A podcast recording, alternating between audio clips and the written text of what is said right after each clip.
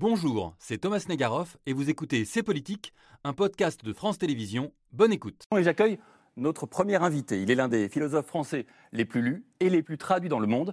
Un philosophe qui interroge nos comportements éthiques et moraux et qui nous aide à prendre le temps de la réflexion face à une actualité qui va vite, très vite, trop vite. André Comte-Sponville est l'invité de C'est Politique.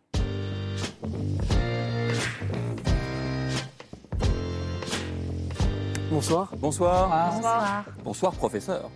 Bienvenue sur ce plateau, philosophe de la morale. La morale qui nous a semblé une clé de lecture stimulante et très éclairante pour l'actualité euh, du moment. La morale, c'est au cœur de la question de la fin de vie, aussi de votre dernier livre, euh, La clé des champs et autres impromptus au PUF. On va longuement en parler tout à l'heure. La morale, c'est aussi peut-être une clé de compréhension de l'histoire de Donald Trump, qu'on évoquera tout à l'heure, notamment avec Gallagher.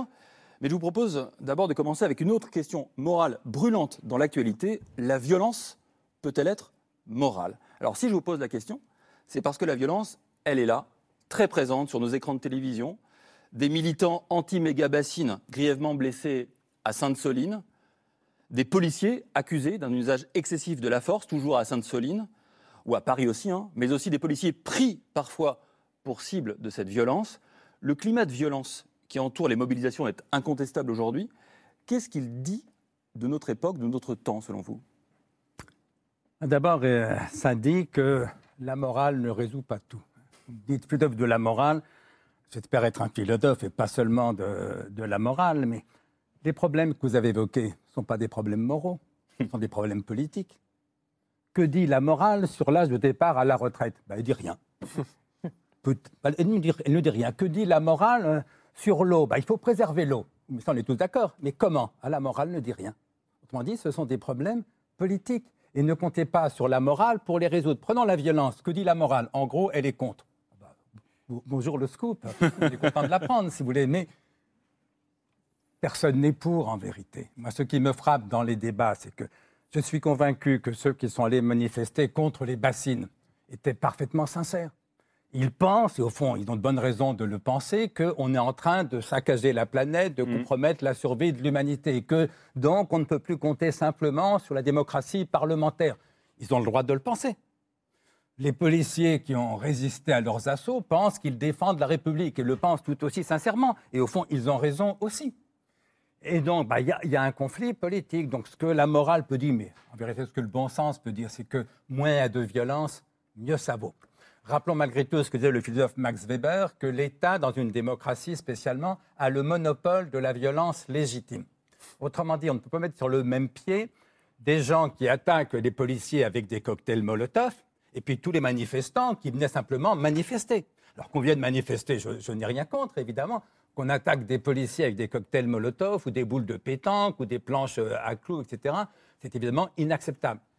Que la police réponde, ça peut être légitime. L'État a le monopole de la violence légitime, à condition que la violence soit proportionnée. Est-ce qu'elle l'est Mais moi, ça sais rien. Est-ce que c'est la morale qui va nous dire si la violence est proportionnée? Bien sûr que non. À la limite, c'est plutôt votre boulot à vous, journalistes, de faire des Alors, reportages, de nous bah- montrer ce qui s'est passé, et éventuellement, on pourra On va faire notre boulot justement, euh, parce que euh, Max Weber, cité en long, en large et en travers par notamment Gérald Darmanin, il faut y revenir un instant, faire un peu de- d'explication de, texte. Et oui, Max Weber, effectivement, vous l'avez invoqué à l'instant et on en parle beaucoup ces jours-ci. C'est un penseur allemand, l'un des fondateurs de la sociologie moderne. C'est lui, c'est un scientifique et pas un politique. Et ça, c'est important. La phrase à laquelle vous avez fait référence à l'instant et à laquelle le ministre de l'Intérieur, Gérald Darmanin, fait beaucoup référence ces jours-ci, y compris ce matin dans les colonnes du JDD, elle est extraite d'une conférence que Max Weber a donnée peu avant sa mort. On est à la fin des années 20. Voilà la citation en entier. C'est important de la lire en entier. Ils font concevoir l'État contemporain comme une communauté humaine qui revendique avec succès pour son propre compte le monopole de la violence physique légitime. Ces derniers mots, extraits de leur contexte, sont souvent repris pour justifier l'usage de la force par la police et les répressions des manifestations. Or, en aucun cas, en réalité, Max Weber, lui en tout cas, ne justifie cette violence. Encore moins, il ne parle de la police, il la constate, les pouvoirs, il, ne- il- il- il observe les pouvoirs de l'État et d'ailleurs il explique un peu plus loin que pour qu'il y ait monopole de la violence légitime, qu'il appelle aussi contrainte, il faut qu'il y ait reconnaissance de la légitimité de l'État. Légitimité, c'est donc le mot au cœur de toute cette discussion. Qu'en pensez-vous?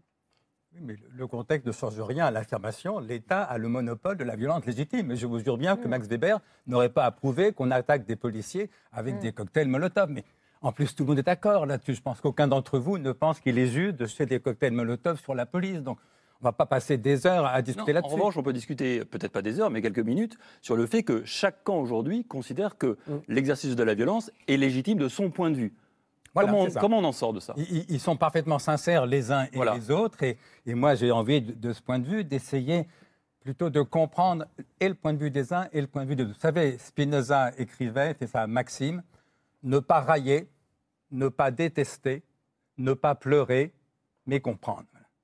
J'essaye de comprendre. J'essaye de comprendre les manifestants. Ils ont raison de, s'inquiéter du sort de la planète. Je ne prendrai pas position sur l'action des bassines, je n'ai aucune compétence là-dessus, mais la question climatique est, évidemment l'urgence du moment, c'est le problème le plus grave, on est tous d'accord là-dessus. Donc je comprends leur point de vue. Je comprends aussi le point de vue des policiers, d'abord dont c'est le métier, ils obéissent aux ordres, il faut bien qu'il y ait des, que l'État fasse respecter la loi. Et, donc, ce n'est pas l'opposition entre les gentils et les méchants, c'est ça que je veux dire. Et, je suis frappé, j'étais réticent au fait de mettre de la morale, la morale à toutes les sauces. Arrêtons de croire que tout conflit oppose soit les gentils et les méchants, soit les intelligents et, les imbéciles. Ce n'est pas vrai. Et ce qui me frappe beaucoup, spécialement en France, je pense que c'est peut-être moins vrai dans d'autres pays. Mais au fond, il y a une bonne partie des gens de gauche qui sont convaincus que pour être de droite, il faut être soit un salaud, soit un imbécile. Et beaucoup de gens de droite sont convaincus que pour être de gauche, il faut être soit un paresseux, soit un imbécile. Sincèrement, c'est dépourvu de toute plausibilité. Il y a des salauds, des imbéciles et paresseux dans, dans, les deux camps, évidemment, mais la majorité, non.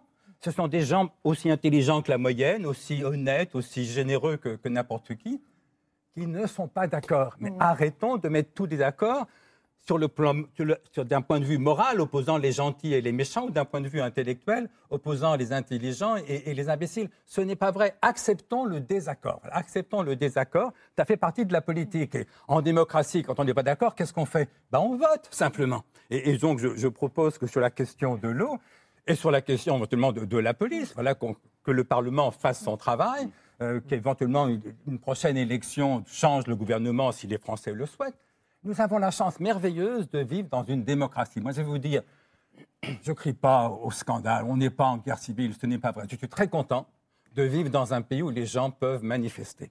Je suis très content de vivre dans un pays où, même quand les policiers sont attaqués à coups de cocktail Molotov, pour l'instant, et pourvu que ça dure, il n'y a pas encore de morts. Il y a des blessés très graves et c'est bien triste, mais il n'y a pas encore de morts. Je suis content de vivre dans un pays où le Parlement peut renverser le gouvernement. Il ne l'a pas fait là, il le fera peut-être la, prochaine fois. Bref, nous avons la chance formidable de vivre dans une démocratie. Profitons-en. Ça ne va pas forcément durer toujours. Moi, je, pense souvent, vous savez, il n'est pas impossible que dans 50, 100 ou 200 ans, il n'y ait plus de démocratie nulle part dans le monde, qu'il n'y ait plus que des dictatures euh, militaires ou mafieuses. Et peut-être que les gens alors se diront, mais quand je pense qu'en 2023, il y avait des manifs, des votes, des référendums, et tout ça se passait pacifiquement, ce n'était pas la guerre. Nous avons une chance formidable. Elle est fragile. Il faut protéger la démocratie comme la prunelle de nos yeux. Mm. Mais arrêtons de tout diaboliser. On n'est pas au bord de la guerre civile, ce n'est pas vrai. On ne vit pas une catastrophe. On vit un moment de grande tension de notre démocratie. On a inventé les élections pour en sortir. Mais alors, quand ce matin, dans le JDD, le ministre de l'Intérieur, Gérald Darmanin, pour évoquer, on le voit ici, la question de l'ultra-gauche, évoque ce terrorisme intellectuel. Comment vous l'entendez Dans ce moment où tout est moral et où on ne peut plus discuter, vous y voyez là une crise de la démocratie? La formule est bien sûr outrancière, mais on n'arrête pas de voir des formules outrancières euh, partout. Si vous voulez, pourriez citer des formules de Mélenchon tout aussi outrancières. Mais là, c'est le ministre de l'Intérieur qui prononce cette formule. Un ministre de l'Intérieur qui parle de terrorisme, ce n'est pas rien. C'est un homme politique, si vous voulez. Et là encore, les hommes politiques, euh, au gouvernement comme dans l'opposition, forcément ont tendance à aller à, l'outrance, si vous voulez. Bon, ben moi, mon, mon réflexe d'intellectuel, c'est pas de rajouter de l'outrance à l'outrance, de la colère à la colère, de la haine à la haine, du mépris au mépris. Je voyais le débat à la télévision, parce que Mélenchon a répondu à cet entretien de, Darmanin. Le propos de Mélenchon était aussi outrancier que celui de Darmanin. Et je me demandais, mais au fond, euh, qu'est-ce qu'ils ont en commun, les uns et les autres? Eh bien, je pense qu'ils ont beaucoup, beaucoup, plus en commun qu'ils ne le croient. Moi, je suis convaincu que Darmanin est sincèrement attaché à la démocratie et Mélenchon aussi. Je suis convaincu que Darmanin est plutôt pour la justice que pour l'injustice et Mélenchon aussi. Alors bien sûr, ils ne sont pas d'accord sur la question de la violence policière, sur la question de l'âge de départ à la retraite. Bon, très bien, euh, ils s'affrontent, c'est le jeu de la politique, voyez, mais si on prend un peu de recul, je ne dirais pas que tout ça devient dérisoire, c'est important, la question des, des, bassines, la question de la violence Mais, policière ou Pardonnez-moi, manifestants. est-ce que vous êtes bien persuadé, bien sûr, que le vote, vous avez cité le vote, Mmh. permet de régler tous les conflits de notre démocratie? Tout Est-ce que c'est vous avez façon de les régler. Parce Je que- n'en connais pas d'autres qui soient satisfaisantes, si vous voulez. Ça ne veut pas dire qu'on n'est pas, on n'est pas au paradis. hein, je suis d'accord. La démocratie, elle est conflictuelle par nature. Si on était d'accord, il n'y aurait pas à voter. Euh, mais en même temps, c'est quand même formidable de trancher nos désaccords par le vote plutôt que par la violence, précisément. Sauf que euh, les- vous, vous parlez de l'importance du vote, bien sûr, de la démocratie. Les Français ont voté pour euh, leur Parlement. Et ce qui suscite une partie de la colère sociale de ces jours derniers, c'est l'utilisation de l'article 49.3 et qui repose la question de la légitimité d'un gouvernement qui a dépassé d'une certaine façon l'expression démocratique dans le vote. Moi, je n'étais pas favorable au 49.3. Je, je l'ai écrit. J'aurais préféré que la, que la loi sur laquelle je ne me prononce pas, mais aille au vote. Vous avez, vous avez même dit j'ai eu honte d'être français. Non, mais Le je jeudi, pour l'ensemble de, de la, la séquence. Du comportement Pas à propos du de 49.3, l'Assemblée. non, non. Enfin, il y avait un peu de tout là-dedans. D'être français, je dirais même d'être de gauche, quand j'ai vu l'attitude de la France insoumise pendant le discours de Madame Elisabeth Borne. On ne peut pas, quand une femme ou un être humain et un ministre prend la parole au Parlement, chanter la Marseillaise pendant tout son discours, essayer de rendre le discours inaudible. Ça, c'est contradictoire avec tout ce que je crois du respect humain qu'on doit à tout homme et à toute femme. Et je dirais a fortiori au Premier ministre de la République. Donc à ce moment-là, oui, devant l'attitude non pas de la gauche, mais de la France insoumise, Mm. oui, j'ai eu honte d'être français. Mais que vont penser les gens dans les autres pays qui voient l'Assemblée nationale dans cet état?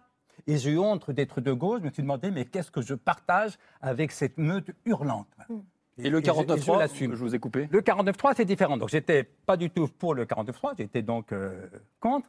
Euh, ça ne veut pas dire que le, gouver- que le gouvernement ou l'Assemblée deviennent tout d'un coup illégitimes, parce que là encore, attention, il y a une différence entre la légalité et la légitimité. Mais dans un État de droit, c'est la légalité qui prime, si vous voulez, parce que sur la légitimité, on ne sera pas tous d'accord. Sur l'État de droit, on est d'accord.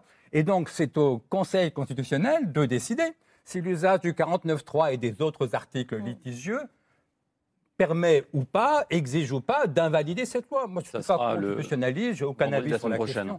Je n'attache pas non plus beaucoup d'importance, vous voyez, mais attention, parce que dès lors qu'on distingue légitimité et légalité, Oui, oui. on affaiblit l'état de droit. Vous avez, par- euh, allez-y. vous avez réfléchi en tant que philosophe, en tant qu'intellectuel à cette sortie de crise. Euh, comment on sort de ces périodes de violence? Vous écrivez la gestion non violente des conflits nécessite du courage, de l'humilité, de la lucidité, mais aussi de l'intelligence dans le choix des moyens. Alors je reprends courage, humilité, lucidité. Qui en manque le plus en ce moment? Est-ce que c'est Emmanuel Macron qui manque de tout ça? C'est le courage. On ne peut pas lui reprocher, en tout cas on peut lui faire des tas de reproches, mais pas d'être démagogue. Euh, la lucidité, chacun en, en discutera. Là où il a manqué, c'est d'habileté. C'est-à-dire que, écoutez, disons la chose euh, clairement, moi j'ai voté pour Macron et au fond, je suis déçu de, de ce qui s'est passé. Vous disiez même, en 2018, c'est le meilleur président depuis le général de Gaulle, ce qui était Ah, plutôt... euh, Non, c'était au tout début, de- après son élection, dans un entretien oral, on m'a ressorti ça sur Internet, je ne l'ai jamais écrit. D'accord, ok.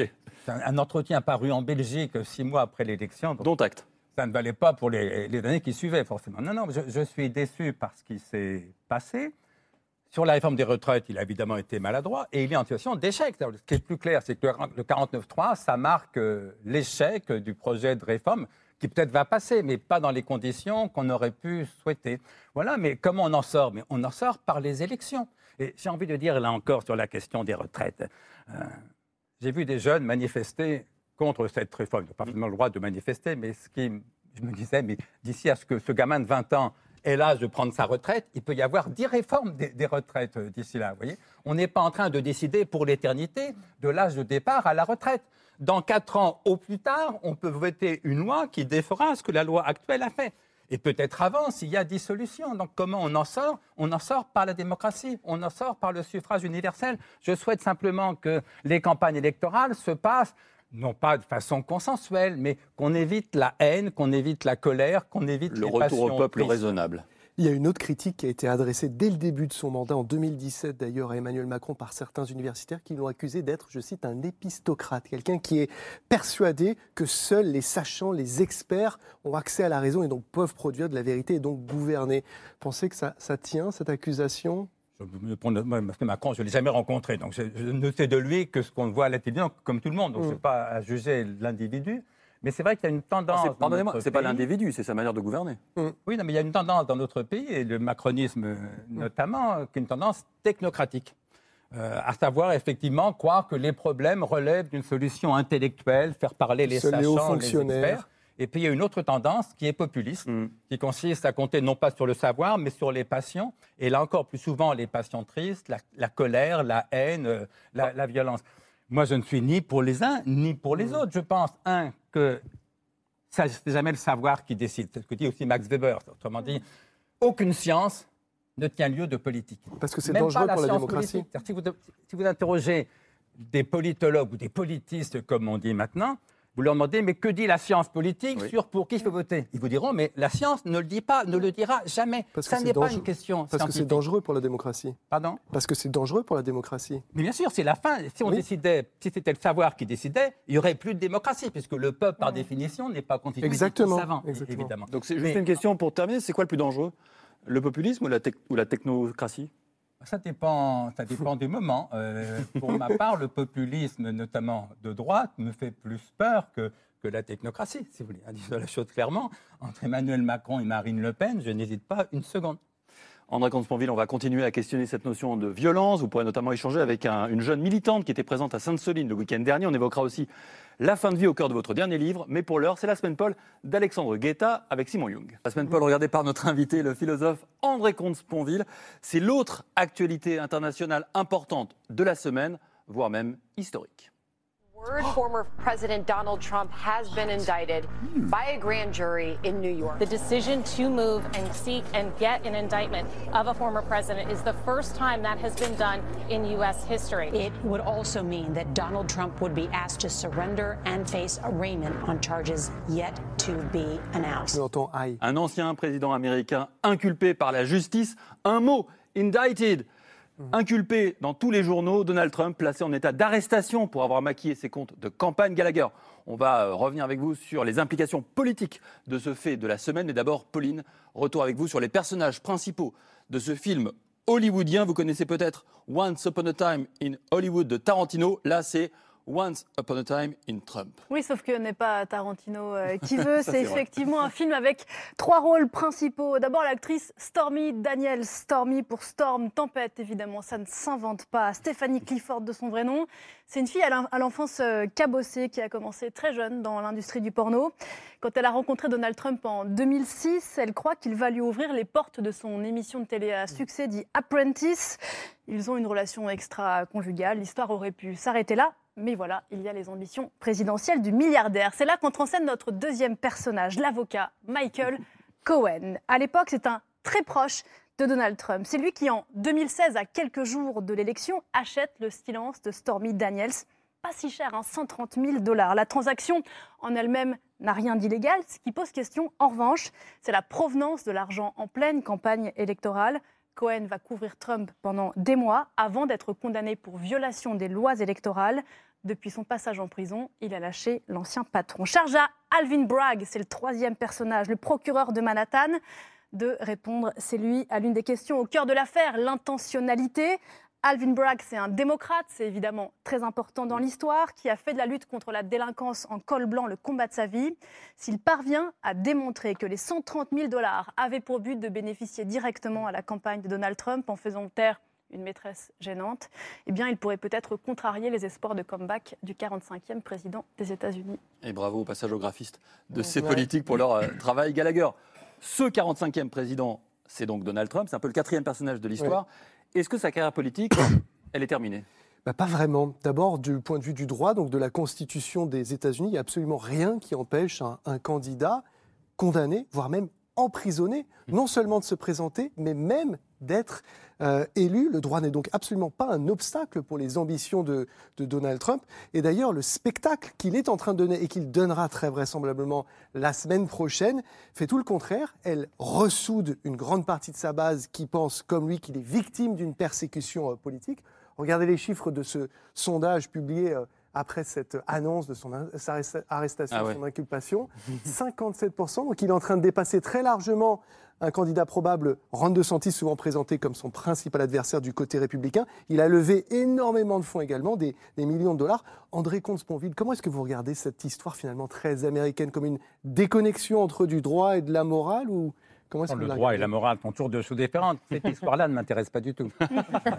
Ah, nous aussi, Si hein. vous montriez avant ce qui se passe Oui. en Écosse, ce Premier ministre euh, d'origine pakistanaise qui vient jurer en kilt, mais c'est extraordinaire, c'est quand même une très bonne nouvelle. Ça Ouais. veut dire qu'il y a des possibilités d'intégration, qu'on n'est pas voué toujours au pire. Et puis ce qui se passe en Ukraine, c'est quand même autrement important que les, les, les problèmes judiciaires de Trump. Le fond, c'est pas ça. Le fond, c'est que Trump, c'est le populisme. Voilà. Et donc, je le combat, je le déteste, parce que j'ai horreur du populisme. Peut-être un mot pour dire ce que c'est que le populisme. C'est, à mon avis, trois choses. Un, la prétention de, de parler au nom du peuple. Prétention parfaitement exorbitante. Personne n'a le droit de parler au, au- au nom du peuple. Euh, le Parlement a sa majorité, mais aucun parti ne, ne représente le peuple. Mais comme parler au nom du peuple, ça veut rien dire, il faut opposer le peuple à d'autres. À qui? Aux Aux, élites. élites, surtout à gauche, aux étrangers, surtout à droite. Et dans le cas de Trump, il, le fait aux deux. En- enfin, le, le populisme privilégie les passions, et spécialement, là encore, les passions tristes, la haine, la colère, le, le mépris, plutôt que la raison.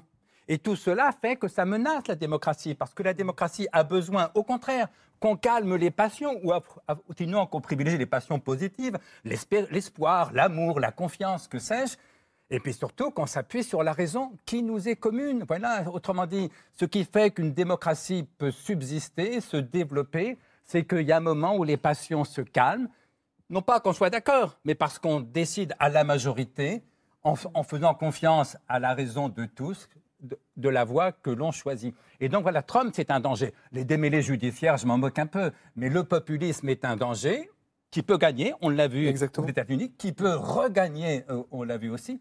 Le fait que Trump succède à Barack Obama, enfin, c'est quand même, ça a été une déception pour nous tous un peu effrayante, mais ça dit quelque chose sur la politique.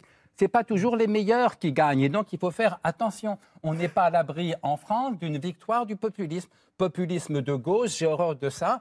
Populisme de droite, j'ai encore plus horreur de ça. Mais reconnaissons aujourd'hui que ce qui menace le plus, c'est quand même le populisme de droite. Et donc, quand on oppose légalité et légitimité au profit de la légitimité, on fait déjà le jeu du populisme. Dans une démocratie, dans un état de droit, ce qui compte d'abord, c'est de respecter la loi. Ça n'empêche pas d'avoir des divergences sur la légitimité de, tel ou tel, mais ça, les, prochaines élections trancheront sur cette question. D'ici les prochaines élections, l'état de droit suppose que tous nous respections la légalité républicaine. Allez, j'en viens, euh, André Comte-Sponville, à votre dernier livre. Il est là, dans ma main, La clé des champs et autres impromptus, 12 textes dans lesquels vous évoquez votre vie, votre parcours intellectuel, vous racontez des choses que vous n'avez jamais racontées sur votre mère notamment, c'est très émouvant. Ce livre est aussi un plaidoyer pour la fin de vie, pour légaliser euh, l'euthanasie, qu'on appelle aujourd'hui plutôt l'aide active à mourir. Euh, on va y revenir bien sûr sur ces termes-là. C'est un combat que vous menez depuis euh, longtemps au sein de l'Association pour le droit de mourir dans la dignité. Aujourd'hui, après trois mois de travaux, la Convention citoyenne, voulue par Emmanuel Macron, a rendu ses conclusions.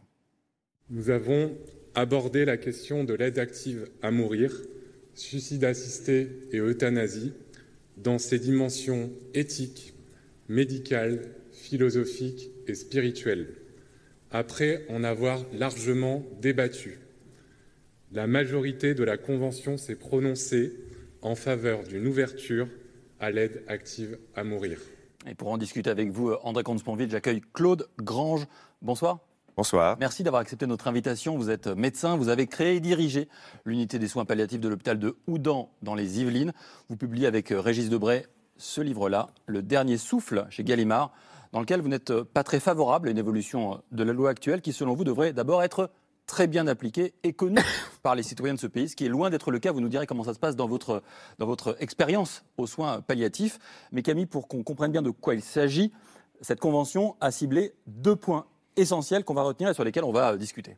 Oui, le premier, Thomas, c'est l'importance des soins palliatifs, justement. Alors ça doit évidemment vous parler. C'est un aspect fondamental du rapport de cette conclusion. Ils doivent être ouverts à tous, accessibles partout, selon les conventionnaires.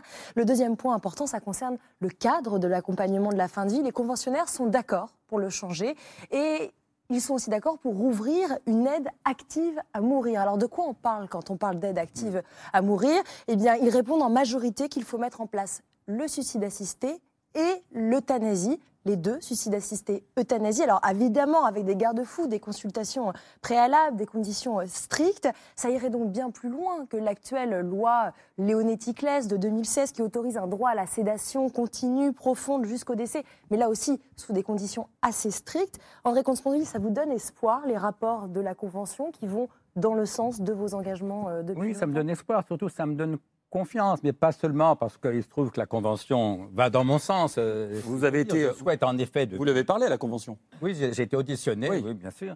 Euh, ça fait 40 ans que je suis favorable à la légalisation et de l'euthanasie et du sud assisté. Mais surtout, c'est pas ça l'important. L'important, c'est que j'étais frappé par l'extrême qualité de leurs débats, de, de leurs travaux. Mm. Là où notre malheureuse Assemblée nationale se couvrait de ridicule à la face du monde, on a vu des citoyens travailler très sérieusement, mm. très, très honnêtement. J'ai été auditionné, peut-être l'avez-vous été, mais ils ont écouté tous les, les différents camps. Et surtout, nous avons déjà débattu, le docteur Grange euh, et moi. Sincèrement, on n'est pas très éloignés. on va voir. on va comprendre. il est pour les soins palliatifs, mais bah, moi aussi, évidemment. Il est contre l'euthanasie, bah, mais sans être un militant. Il dit pas que c'est la. On va peut-être le laisser parler. oui, mais je termine malgré tout. Il ne dit pas que c'est la fin de la civilisation. Ce que je veux dire, c'est que arrêtons, même sur cette question, mm. arrêtons là encore de croire que ça oppose les bons et les méchants, les idiots et les intelligents. J'ai autant de respect pour lui que pour n'importe lequel d'entre nous. Qu'on ne soit pas d'accord, mais c'est normal, ça fait partie du jeu démocratique. Et donc, ça va être le Parlement qui va trancher notre aimable et amical désaccord. Oui, ce que ne fait pas la, Convention, d'ailleurs, dans le manifeste qu'elle rend à l'issue de ces débats, elle, rend compte de l'infinie euh, immensité euh, des débats et elle fait preuve d'énormément euh, de prudence. J'imagine que cette prudence et nuance et que c'est important sur ces questions-là. Oui, donc moi je rejoins André Consponville sur le fait que le débat était de qualité, mhm. très respectueux, et ça c'est une bonne chose. On a parlé de, euh, de la mort, on a parlé des conditions de la fin de vie. Euh, moi, j'ai simplement l'expérience euh, de d'avoir été médecin pendant à peu près 25 ans et d'avoir accompagné 3000, 3500 personnes dans, les, dans leur fin de vie. Hmm. Et de cette expérience, eh bien, dans la grande majorité des cas, les personnes, elles partent paisiblement. Or, le sujet, c'est quoi? C'est de mourir dans des conditions épouvantables. C'est les conditions du mourir qui posent problème. Or, moi, mon expérience, hein, grâce à toute une équipe pluridisciplinaire, eh bien, c'est que les personnes meurent paisiblement. À partir du moment où on respecte trois choses. Un, de ne pas souffrir. Deux, de ne pas abandonner le malade, de pouvoir encore rentrer dans ses chambres. Et puis, le troisième, c'est de ne faire des choses qui ont du sens que pour le malade. Or, voilà, c'est simplement l'expérience que j'ai de personnes qui vont mourir. La solution, c'est les soins palliatifs. Par contre, il y a des gens qui veulent mourir. Et là, je suis d'accord. C'est-à-dire que les gens qui veulent mourir, ça, c'est autre chose. C'est une liberté individuelle. Ma vie m'appartient. Et donc, qu'il y ait une solution sociétale à une demande sociétale, euh, oui. Mais par contre, je ne trouve pas que. Parce que dans le titre, vous dites est-ce que la mort, donner la mort est un soin? Oui. Et donc, euh, moi, ma réponse est non. Je veux dire qu'elle euh, est incompatible avec, euh, avec le soin. Donc, donner la mort, on n'a pas fait médecine et les infirmières n'ont pas fait soignante pour donner la mort. C'est le serment d'Hippocrate que vous suivez jusqu'au bout. Je le cite hein. Je ne provoquerai jamais la mort délibérément. Oui. Ça, c'est le serment d'Hippocrate au IVe siècle avant Jésus-Christ. Ça, ça reste pour vous au cœur de votre. Tout à fait. Et je suis assez d'accord avec Jean Léonetti qui dit eh bien, je préfère euh, euh, donc donner des doses de morphine pour soulager une personne qui est douloureuse, même au risque d'abréger sa vie. Et puis, il y a la sédation. C'est-à-dire que la sédation, s'il y a des souffrances réfractaires à tout traitement, eh bien, je peux mettre la personne dans un sommeil et il va il va partir dans son sommeil.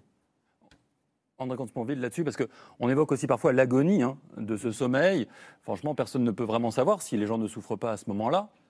Si, parce qu'on fait pas mal de sédations transitoires, et quand on fait des sédations transitoires, eh bien, on peut leur demander, vous avez été endormi pendant trois jours ou pendant une semaine Ils peuvent nous dire.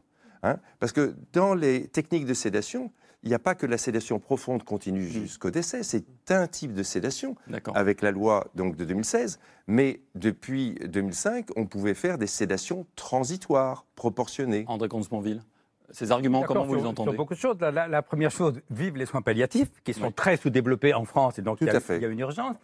Les médecins me disent, euh, mieux les soins palliatifs sont faits, plus la demande d'euthanasie recule. C'est Mais vrai. tant mieux, Moi, moins il y a d'euthanasie, plus je, je suis content. Si je peux vivre 15 jours de plus dans de bonnes conditions, euh, je prends, si vous voulez. Simplement, des tas de témoignages nous montrent que il y a des exceptions. Il y a des morts euh, atroces, encore aujourd'hui, tous les jours, dans, dans nos, dans nos hôpitaux. Il y a la question du handicap. Moi, je pense souvent à l'exemple du, du jeune Vincent Humbert, 20 ans. Il n'était pas en fin de vie, et donc il ne relève pas de la loi Claes-Leonetti dans, dans sa lettre, si vous voulez. Il- avait devant lui 60 ans d'espérance de vie, mais paralysé des quatre membres, aveugle, mais il supplie sa mère de l'aider à mourir. Je pense que j'aurais fait comme lui et j'aurais fait comme elle, j'aurais satisfait à, à sa demande. Ça, ça justifie, euh, à mon avis, un, change- un changement de loi. Mais pour le reste, je crois qu'il y a deux choses qu'il faut préciser. D'abord, la différence entre l'euthanasie et le suicide assisté. Parce que bien sûr, je comprends bien, vous Oui. n'avez pas fait médecine Ça, pour tuer les gens. Ça, va de soi. Et, et c'est pourquoi, dans tous les cas où le patient peut de lui-même absorber le breuvage létal ou appuyer sur la, la pompe qui actionne la perfusion, lui-même, il vaut bien mieux qu'il le fasse. Et là, c'est pas de l'euthanasie, c'est du suicide assisté, parce que ça ne fait pas porter à un tiers, en l'occurrence au médecin, la charge d'un- homicide. Or, c'est presque toujours le cas. Il faut vraiment être extrêmement euh, diminué pour ne pas pouvoir avaler un comprimé ou un breuvage ou appuyer sur la pompe d'une perfusion. Mais il y a quelques cas, en effet, où le suicide assisté est impossible. Et donc, moi, je suis pour la légalisation des deux. L'euthanasie et le suicide assisté, mais en précisant que dans tous les cas où les deux sont possibles, il faut évidemment privilégier le suicide assisté. Et puis, deuxième chose, il faudra évidemment prévoir une clause de conscience de telle sorte qu'aucun médecin ne soit jamais obligé de pratiquer une euthanasie ou d'aider à un suicide si c'est contraire à ses valeurs morales ou religieuses. Et donc le docteur Grange peut être, à mon avis, tout à fait rassuré, il ne sera jamais obligé de pratiquer un acte médical contraire à sa morale. Oui, mais quel poids ça fait reposer sur les équipes de soignants? Je crois que c'est une inquiétude Oui. que vous avez dans une même équipe de soignants qui pourra dire moi je le fais, moi je le fais pas, moi je suis d'accord, moi je suis pas d'accord? Et même C'est au pareil niveau, pour l'avortement. Bien sûr. et Ça même au niveau de si l'hôpital, et même au niveau de l'hôpital, moi je souviens, je ne sais pas si vous vous souvenez de euh, à Mantes, euh, Christine Malèvre, qui avait donc euh, euthanasié un certain nombre de personnes. Euh, il se trouve que moi j'ai fait les formations soins palliatifs après cette histoire-là. Et j'ai eu le, le médecin chef de service, le cadre de santé, les infirmières euh, qui euh, avaient travaillé avec Christine Malèvre. Et elle me disait, mais il y a des familles qui venaient avec leur euh, maman, leur grand-mère, et, et qui me disaient, mais attention, moi, ma maman ou ma grand-mère, je l'aime bien, quoi. Parce que si effectivement, Qu'est-ce que ça veut dire ça? Ben, ça veut dire que euh, à un moment donné, moi, ce que j'ai peur, familles-là, ouais. donc c'est vraiment les dérives. C'est-à-dire à partir du moment où c'est euh, dépénalisé et légalisé, je veux dire qu'on on a besoin d'un cadre. On a- euh, je veux dire, voilà, donc on a aboli la peine des morts et quelque part, là, on va de redonner la possibilité à donner donc la mort aux personnes les plus vulnérables, Alors, les si plus le- malades. Si le Parlement, euh, je me permets, mais suit les recommandations, on, on ne sait pas encore, euh, de la Convention citoyenne, euh, sont prévues et sont mentionnées tout un nombre de garde-fous, des, des- des consultations préalables, une mesure du discernement du patient, euh, et, et énormément de conditions pour, pour que justement ça ne soit surtout, surtout pas un permis de tuer. C'est marqué noir sur blanc Oui. sur les conclusions du rapport. Oui, oui, ça, ça, c'est essentiel, mais on voit bien qu'en Belgique, où ça a été autorisé, ça n'empêche pas quand même certaines euthanasies clandestines, où euh, finalement, euh, euh, comme la procédure était un petit peu compliquée et longue, voilà, c'est dépénalisé. euh, voilà. Mais en fait, en fait, moi, le, le problème, c'est que euh, je ne souhaite pas que ça soit à l'hôpital. Qu'il y ait une association, et la DMD porte ça depuis très longtemps, eh bien, que peut-être cette association pour le droit à mourir dans la Oui. Prennent en charge ça, euh, avec des médecins et des soignants qui, qui adhèrent à ça. Mais de faire rentrer ça à l'hôpital, ça a fait donner une confusion. Je vois, par exemple, par rapport aux sédations. La sédation profonde continue jusqu'au décès. Il y en a certains qui disent ben, c'est un peu une euthanasie déguisée. Et rien que déjà pour mettre en place ces sédations, on a beaucoup de mal. Et moi, je pense que la frilosité des médecins à mettre en place cette sédation quand c'est nécessaire creusera le lit de l'euthanasie. Eh ben, on y arrive. parce qu'on n'a pas été capable d'assurer des fins de vie paisibles. Sur cette dérive que pointe potentiellement. Il faudra évidemment, vous avez raison, que la loi prévoit des limites, des contrôles, des garde-fous. Ça va de soi.